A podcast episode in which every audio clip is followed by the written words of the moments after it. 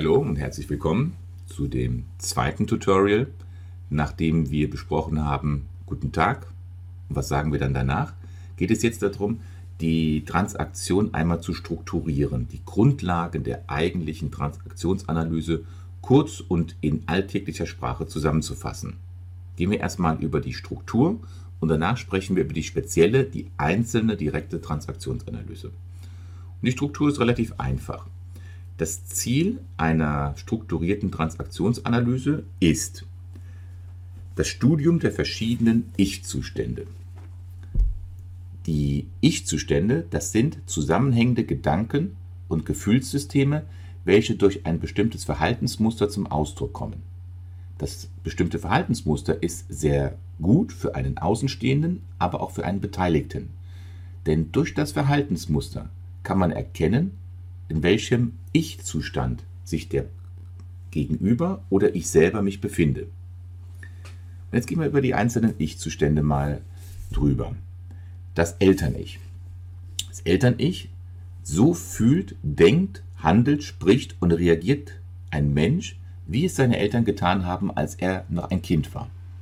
Wenn wir von Kind sprechen, dann ist das die Phase so von ein Jahr bis circa fünf, sechs Jahre. Also es ist wie zum Beispiel eine Videobandaufnahme. Das Eltern-Ich ist so der erhobene Zeigefinger oder das Gewissen, was die Eltern dem Kind in seinen ersten Lebensjahren immer beibringen. Und so fühlt, denkt und handelt das Kind wie sein Vater oder wie seine Mutter. Dann gibt es das Erwachsenen-Ich. Das ist der Zustand, in dem der Mensch seine Umgebung, seine Umwelt objektiv abschätzt indem er wie ein Computer Möglichkeiten und Wahrscheinlichkeiten aufgrund seiner Erfahrungen errechnet. Ein ganz logischer Computer. Und oftmals wird in der Transaktionsanalyse das Erwachsenen-Ich auch mit einem Computer gleichgesetzt.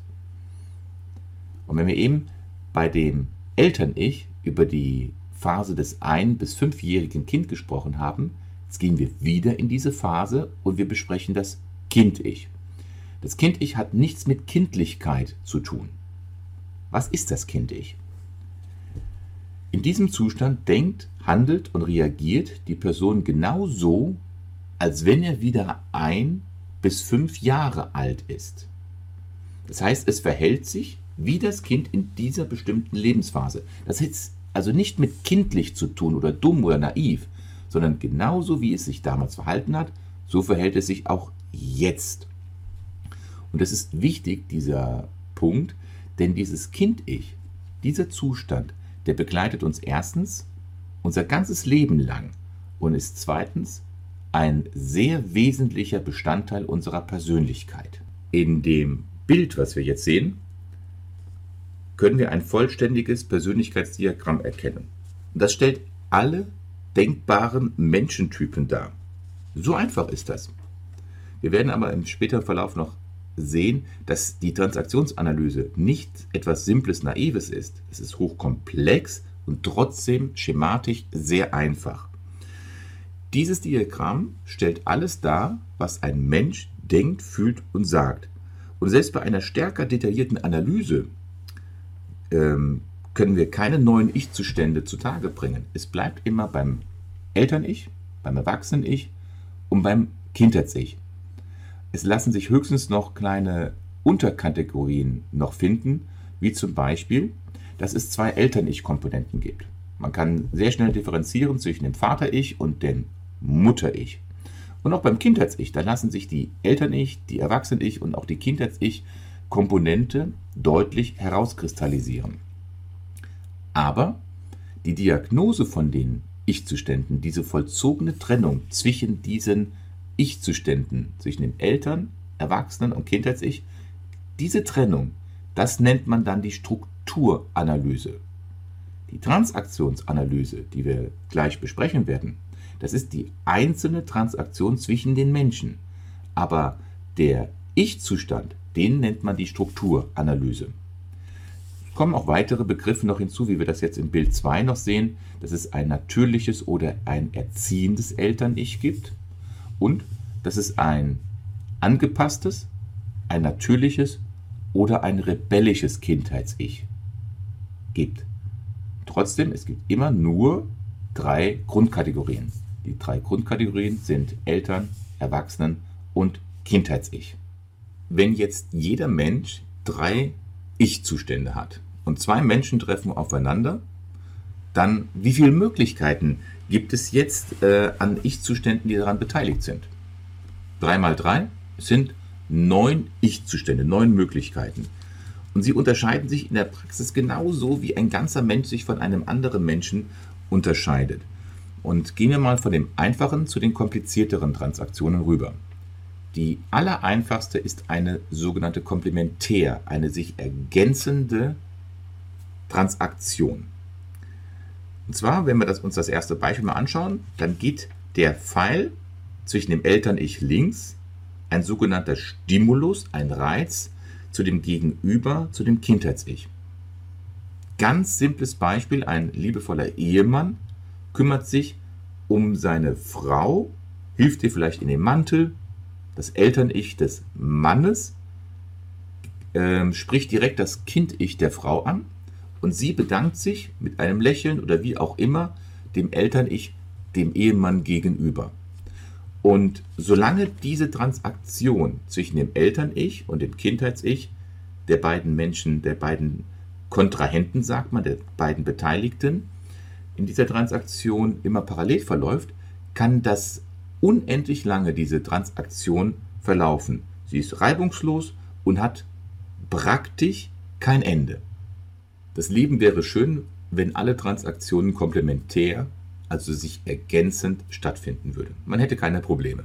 Aber die Welt ist voller Probleme und die kann man mit der Transaktionsanalyse sehr genau schematisch und präzise darstellen. Und reden wir jetzt erst einmal über den Komplex über Kreuztransaktionen. Das nächste Bild zeigt also, dass die Pfeile nicht parallel verlaufen, Reizreaktion, sondern sie laufen über Kreuz. Und wir werden vier über Kreuzreaktionen, die hauptsächlich im Leben stattfinden, beschreiben. Schauen wir uns das Bild einmal an. Da geht also eine Reaktion vom Erwachsenen-Ich zum Erwachsenen-Ich und die Reaktion ist vom Kind-Ich zum Eltern-Ich. Machen wir mal ein, zwei Beispiele. Der Mann fragt seine Frau, weißt du, wo du meine Schlüssel hingelegt hast? Das ist eine ganz sachliche Frage gewesen und die Reaktion der Frau vom Kind-Ich an das Erwachsenen, an das Eltern-Ich bin ich etwa schuld daran, dass du deine Schlüssel nicht findest? Und solche Überkreuzreaktionen brechen eine Parallelkommunikation in der Regel ab. Eine Parallel, eine Komplementärtransaktion kann unendlich lange vollzogen werden und hier wird das Thema einfach abgebrochen. Diese, der Reiz Erwachsen-Ich, Erwachsen-Ich oder die Reaktion Kind an Eltern, Ich, das nennt man Typ 1, eine Übertragungsreaktion. Gegenübertragung ist wieder Reiz vom Erwachsenen-Ich zum Erwachsenen-Ich, aber die Reaktion ist dann vom Eltern-Ich an das Kind-Ich. Was kann man sich im täglichen Leben dabei vorstellen? Es ist eine pompöse, eine überzogene Reaktion auch. Und zwar, Abteilungsleiter fragt den Sachbearbeiter, sind die Zahlen, ist der Monatsbericht fertig? Und Übertrieben, sagt dann der Sachbearbeiter, logisch, wieso sollen die nicht fertig sein? Logischerweise habe ich sie schon fertig. Das nennt man eine Gegenübertragung.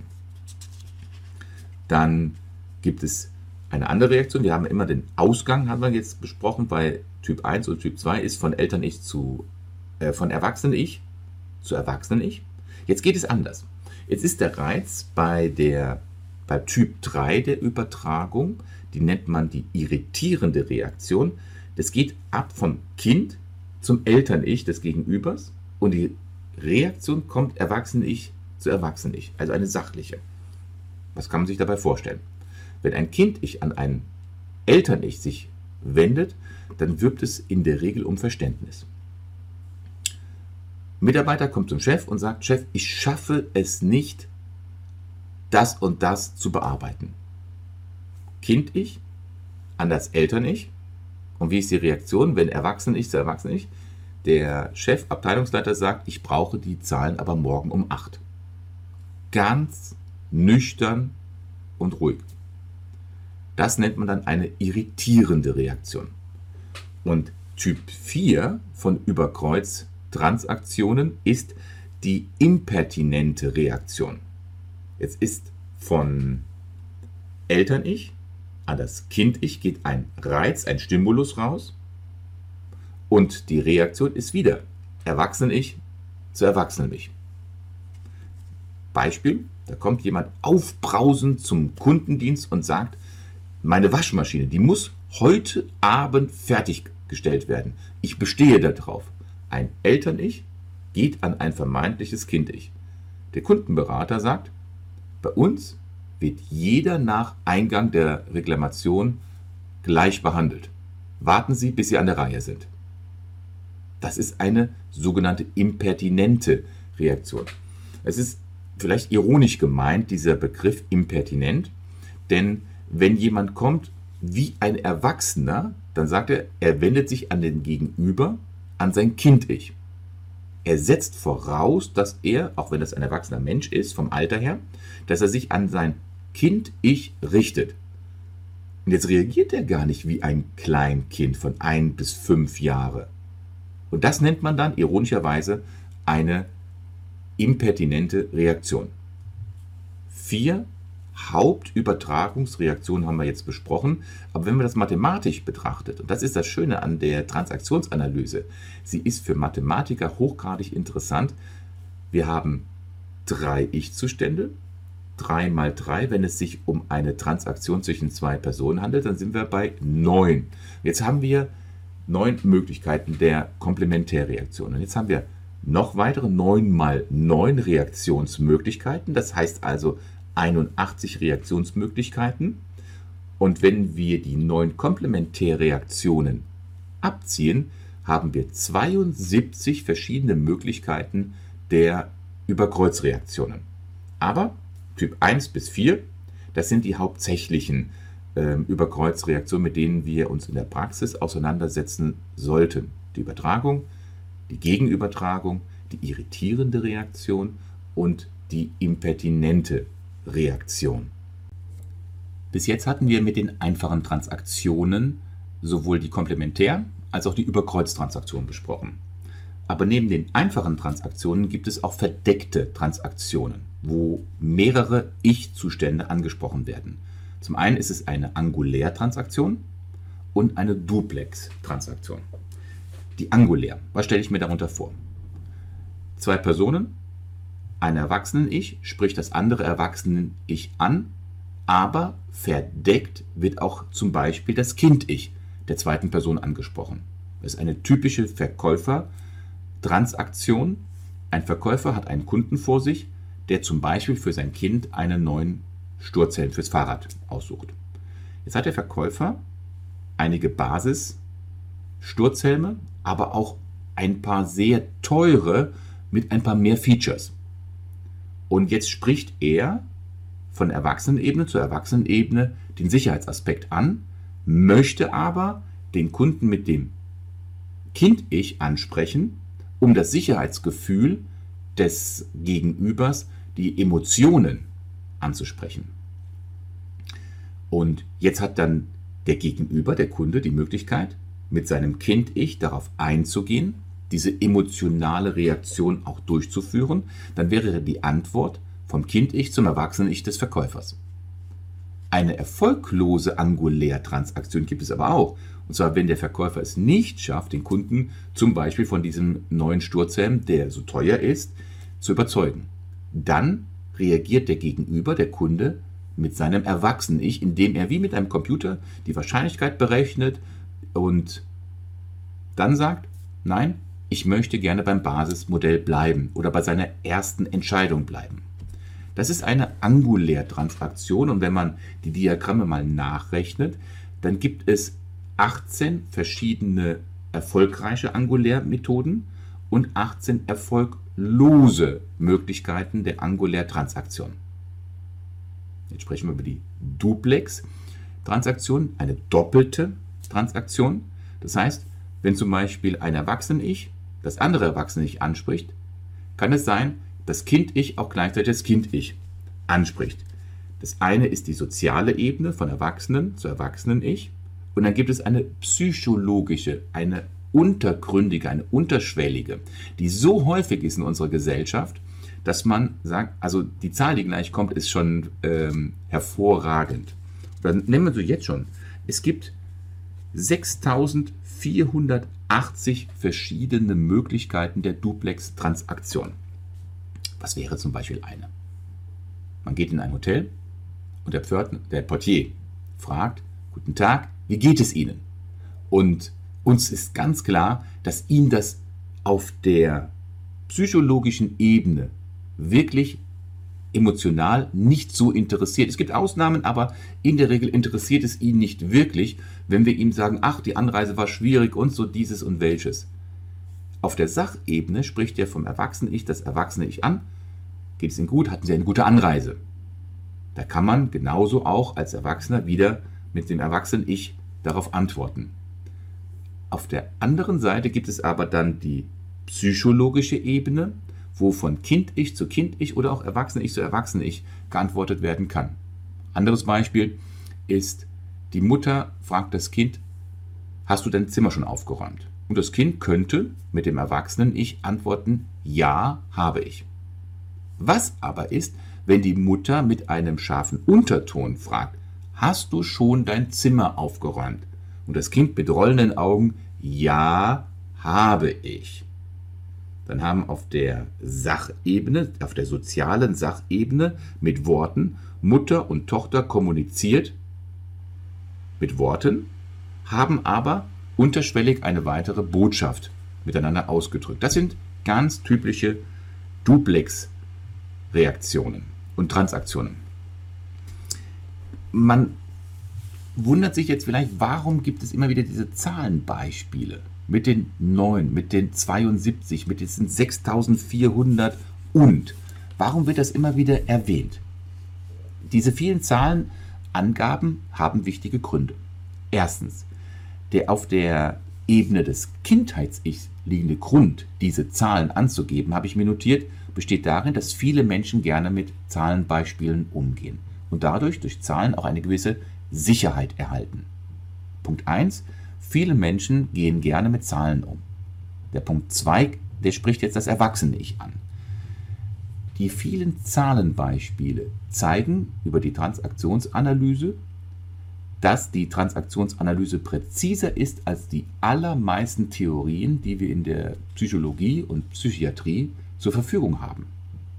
Und jetzt gibt es das Eltern-Ich. Für das Eltern-Ich werden diese Zahlen gebracht, damit man zeigen kann, dass trotz der Präzision, wie man eine einzelne Transaktion erkennen kann, der Mensch nicht eingeengt ist. Denn wenn wir bedenken, ich habe mir notiert, wir haben neun Komplementärtransaktionen, 72 Überkreuztransaktionen, 6480 Duplex-Transaktionen und 36 Angulär-Transaktionen.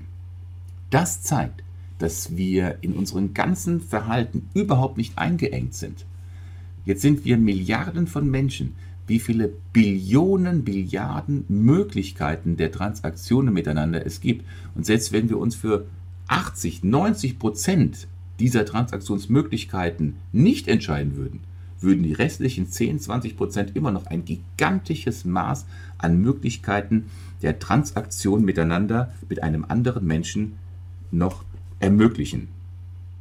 Das System als Ganzes nennen wir Transaktionsanalyse, also das ganze Strukturgebilde. Wenn wir uns aber über die einzelne Transaktion unterhalten, dann braucht das Kind auch einen Namen und dann nennen wir das eine spezielle. Das ist die spezielle Transaktionsanalyse. Und sie stellt dann den zweiten Schritt in der Strukturanalyse der Transaktionsanalyse dar. Immer wieder Analyse. Die spezielle Transaktionsanalyse bietet uns einen ganz immensen Vorteil. Und zwar, das Gesamtsystem ist vielleicht unüberschaubar auf den ersten Blick, aber wenn man eine einzelne Transaktion sich anschaut und betrachtet, dann weiß man, wo sie innerhalb des Gefüges der Gesamtstruktur sich befindet und kann dann Rückschlüsse auf die anderen Analysen, äh, Transaktionen führen. Eine Transaktion, die aus einer Stimulanz, also einem Reiz und einer Reaktion besteht. Die ist egal ob jetzt verbal oder nonverbal. Das ist die Grundlage jeder einzelnen Transaktion und jeder Sozialaktion. Warum sagt man eigentlich Transaktion? Es gibt, wenn man im Wörterbuch nachschaut, einmal den psychologischen, die psychologische Erklärung. Aber wenn ich sage, jede Transaktion wird immer von zwei Personen, Individuen äh, unterstützt durchgeführt, weil beide sich einen Vorteil daraus erhoffen. Das hat also etwas Finanzielles zu tun. Und wenn man im Duden nachschaut, dann ist eine Transaktion, habe ich mir aufgeschrieben, eine größere finanzielle Unternehmung, die über das Normale hinausgeht. Hat also eine Gewichtung. Man könnte sagen, Kauf oder Verkauf von Anteilen einer Firma oder eine Kapitalerhöhung. Im Grunde genommen ist alles, was sich zwischen zwei Menschen abspielt, möglich in eine Reihe von Transaktionen aufzugliedern. Und weil das alles aufgliederbar ist, haben wir hier ein sehr gut definiertes System bestimmter Grundeinheiten. Was für Grundeinheiten? Bei der Transaktionsanalyse ist es zum einen die Theorie der Persönlichkeit und der Sozialaktion. Aber zum anderen auch ist es eine außerordentlich wirksame klinische Methode der Psychotherapie. Und die beruht auf allen nur denkbaren Transaktionen zwischen zwei oder mehr Menschen. Und man kann pathologisch sehr systemgenau jegliche krankhaft und gesunde Transaktion erkennen, weil man hat ja 6597 Möglichkeiten der Transaktion. Man hat also ein sehr genaues Maß, eine sehr genaue Maßeinheit, um eine gewisse Transaktion, ob es jetzt pathologisch oder gesund ist, genau einzujustieren. Stellen wir uns vor, wir hätten ein Gliedermaß, ein Zollstock, der nur mit großen Maßeinheiten ausgestattet ist. Man könnte gar nicht mehr genau arbeiten. Zu ungenau, also zu klein wäre dann wiederum für uns persönlich auch wiederum ungenau. Aber das Ziel der Transaktionsanalyse ist folgendes. Es ist ein Modell für alle nur denkbaren sozialen Verhaltensweisen, die Menschen miteinander bilden. Und sie ist total einfach. Auch wenn wir über 6597 Möglichkeiten reden, sie hat aber nur zwei Voraussetzungen. Die eine Voraussetzung ist, dass man von einem Ich-Zustand in den anderen wechseln kann. Und die zweite Voraussetzung ist, dass man, wenn A zu B etwas sagt, und B reagiert auf das, was A sagt, kann man das ganz genau definieren. Man ist dort nicht im Regen gelassen oder alleine auf, oder auf Vermutung, man stochert hierbei nicht im Nebel. Diese Transaktionsanalyse ist hochpräzise. Man kann genau erkennen, spricht er jetzt eine Duplex-Transaktion, hat er jetzt eine unterschwellige, also eine anguläre, hat man eine Kreuztransaktion, welcher Typ ist das? 1, 2, 3, 4? Oder ist es eine reine komplementäre Transaktion? Und vielleicht begreift man das am allerbesten mit folgender Frage. Was würde ein ein-, zwei- oder dreijähriges Kind tun, das dem Verhalten dieses betreffenden Erwachsenen entspricht? Und sofort hat man eine Antwort, in welchem Ich-Zustand befindet sich derjenige. Da gehen wir jetzt noch ein bisschen näher drauf ein. Aber erst im nächsten Video. Wir haben also nach dem ersten Video die Einleitung, nach dem guten Tag und auf Wiedersehen. Was ist dazwischen? Jetzt haben wir, meine Notizen nehme ich nochmal, wir haben ganz viel miteinander besprochen. Wir haben die Strukturanalyse besprochen, dass wir also drei Ich-Zustände haben, das Eltern-Ich, das Erwachsenen-Ich, das Kind-Ich. Und das hat nichts mit Kindlichkeit zu tun oder Kindhaftigkeit, sondern es ist das, wie ein ein- bis fünfjähriges Kind, was haben wir uns dort notiert, es verhält sich wie ein Kind in einer ganz bestimmten Lebensphase. Bei dem Erwachsenen-Ich ist es wie ein Computer, ganz analytisch, genau ab die Wahrscheinlichkeitsberechnung durchgeführt, ist es jetzt gut oder ist es negativ die Entscheidung. Das Eltern-Ich da denkt, fühlt, handelt und spricht ein Mensch ebenso wie das seine Eltern getan haben, als er noch klein war. Dann haben wir die einzelnen Transaktionsmöglichkeiten durchgesprochen. das Komplementäre. Das Komplementäre ist ganz einfach. Eltern-Ich zu Kind-Ich und der Stimulus, also der Reiz und die Reaktion ist genau auch diese beiden Ich-Formen vom Kind-Ich zu dem Erwachsenen oder zum Eltern-Ich. Dann haben wir aber vier Typen von Überkreuztransaktionen besprochen. Und die Überkreuztransaktionen kann man sich folgendermaßen merken, die unterbrechen einen Redefluss. Und vielleicht ein ganz kleiner Spoiler, wenn jemand uns ärgern möchte, also wenn eine sehr schwierige Situation auf uns zukommt und man, kommt, man fühlt sich beleidigt. Das heißt also, ein Eltern-Ich spricht zu mir und spricht mein Kind-Ich an. Wir hatten gesagt, eine Überkreuzreaktion unterbricht den Redefluss. Warum nicht mal darauf reagieren, indem man dann ganz anders mit einem Erwachsenen zu Erwachsenen-Ich spricht? Und das ist dann irritierend. Das war der Typus 3 von Überkreuz. Und so kann man sehr schnell eine Beleidigung wieder ummünzen sollte man sich mal vielleicht Gedanken drüber machen. Was werden wir beim nächsten Mal besprechen? Ich hatte gesagt, im ersten Video, was sagt man zwischen guten Tag und auf Wiedersehen? Und was machen viele Menschen, um dieses guten Tag irgendwie dem guten Tag aus dem Weg zu gehen? Wir werden beim, bei der nächsten, beim nächsten Video darüber sprechen, wie strukturieren wir unsere Zeit. Es werden sechs Bereiche besprochen und freuen sich darauf. Es sind viele interessante Gedanken. Was tun wir alles, um Dinge zu vermeiden? Und welche wenigen Bereiche sind da, wo wir ganz authentisch sind in der Transaktionsanalyse?